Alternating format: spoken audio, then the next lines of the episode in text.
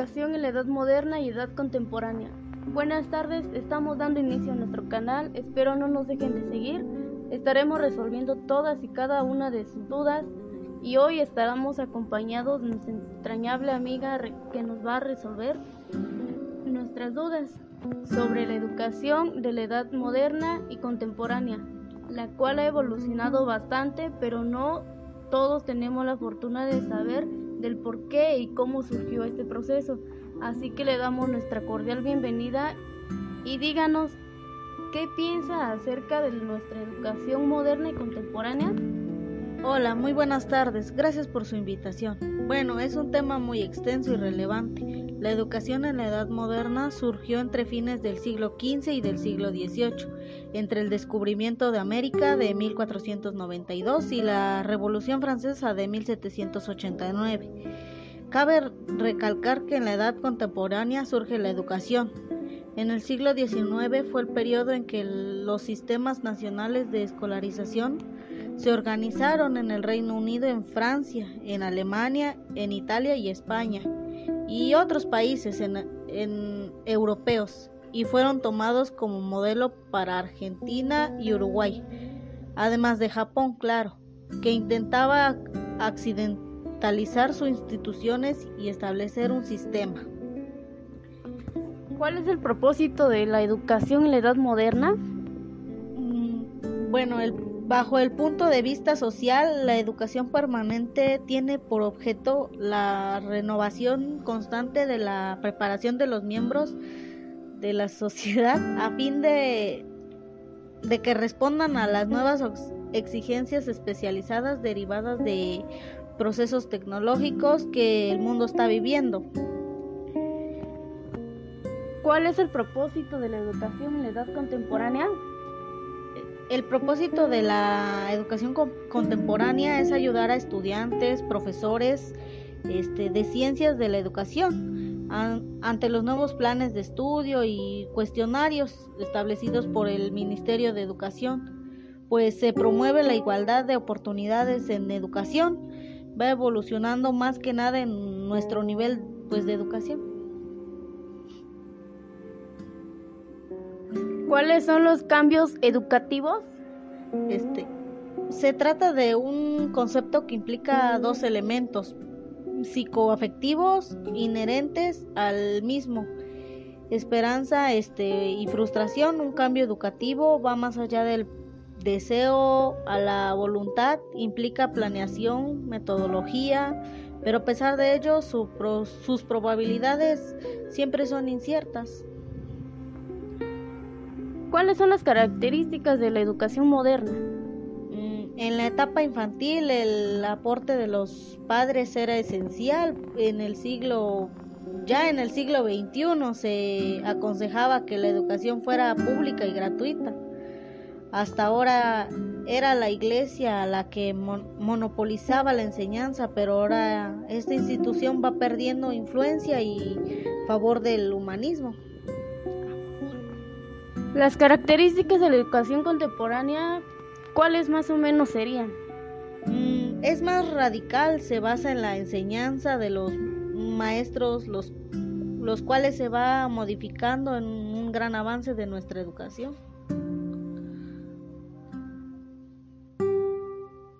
Se me hace muy interesante todo eso, pero pues realmente es algo muy relevante, ¿no? La como que la educación en la edad contemporánea como que es más este actualizada, como que nos lleva más este a cabo un fin distinto, ¿no?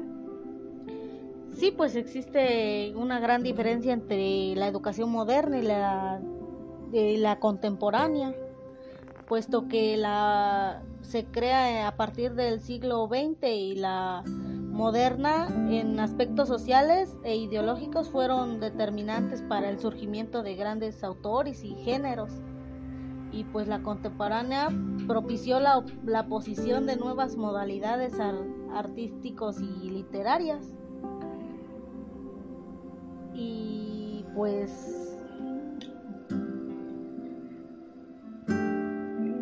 Bueno, vamos a ver un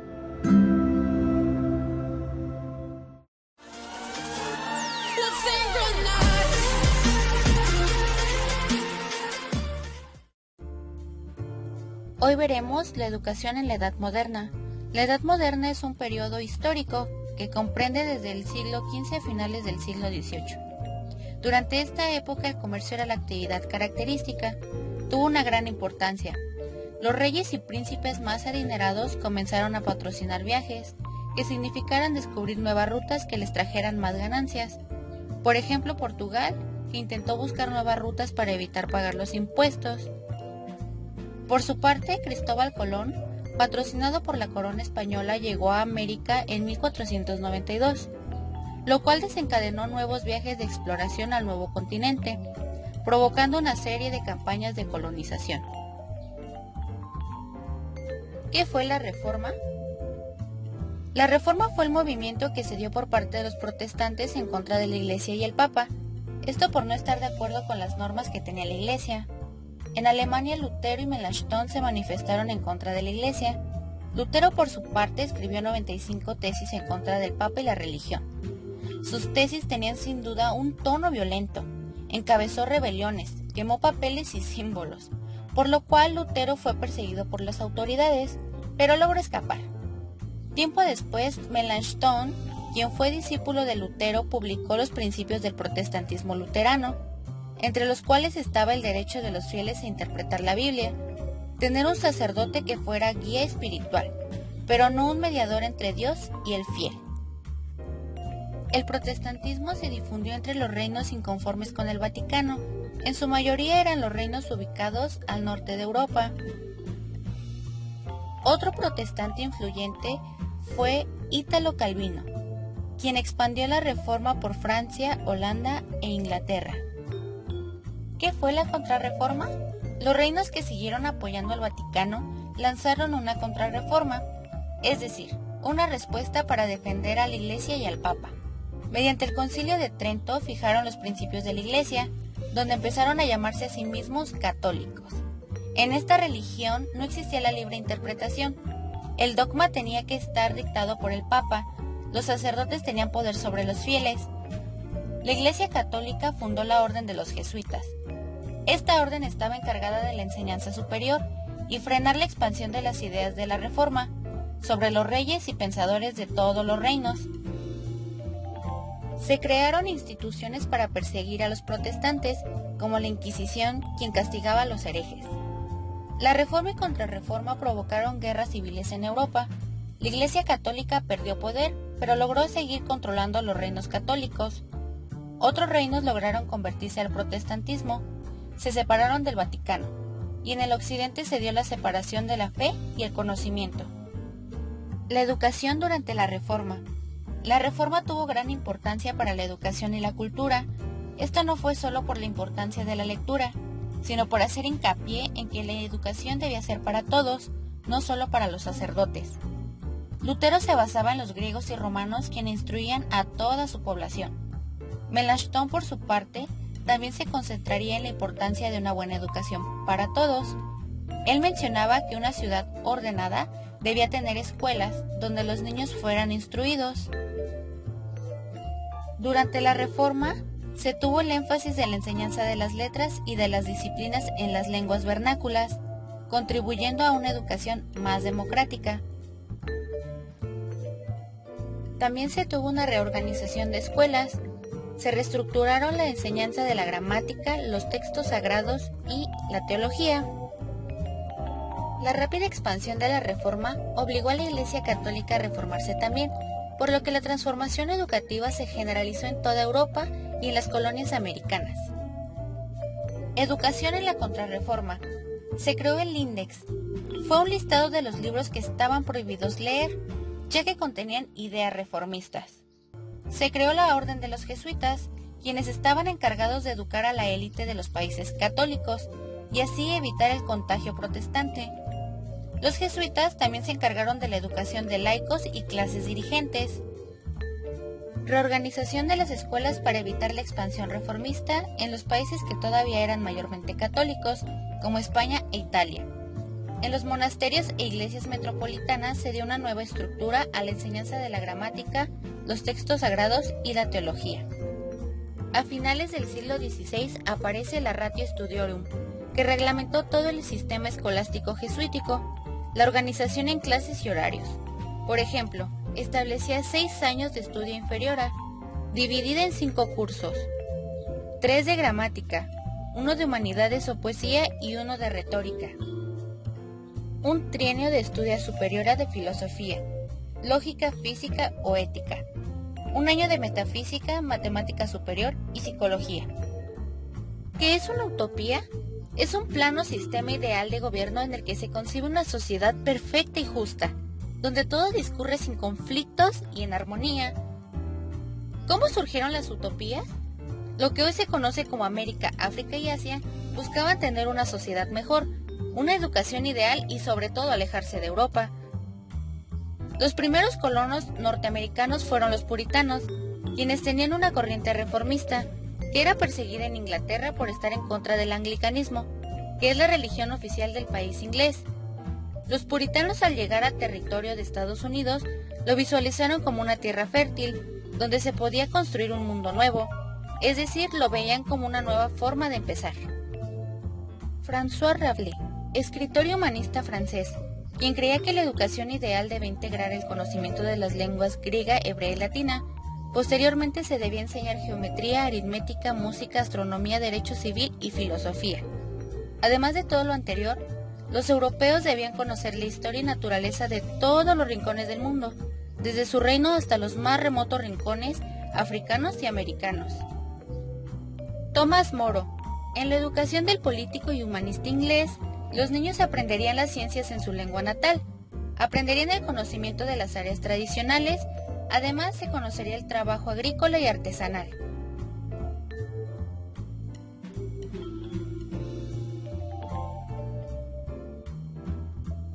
Tommaso Campanella.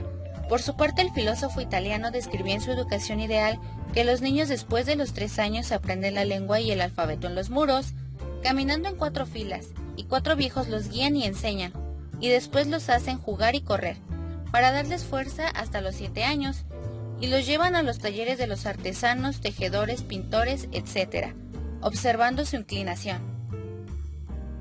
Jan Emos Komensky, teólogo, filósofo y pedagogo, fue quien por primera vez formuló una transformación pedagógica propuso una búsqueda de metodologías didácticas para lograr un aprendizaje significativo en el niño. Para esto elaboró un manual ilustrado, ayudando a que las palabras fueran entendidas por los alumnos, ya que había una relación entre la palabra y una imagen u objeto. John Locke, el filósofo inglés, proponía que la educación es para que los niños sean mejores ciudadanos, pero con el conocimiento de jugar y aprender propuso que la educación debía servir para que las ciudades tuvieran habitantes con una conciencia pacífica. Él proponía que su educación no perseguiría la variedad de conocimiento, sino la libertad del pensamiento.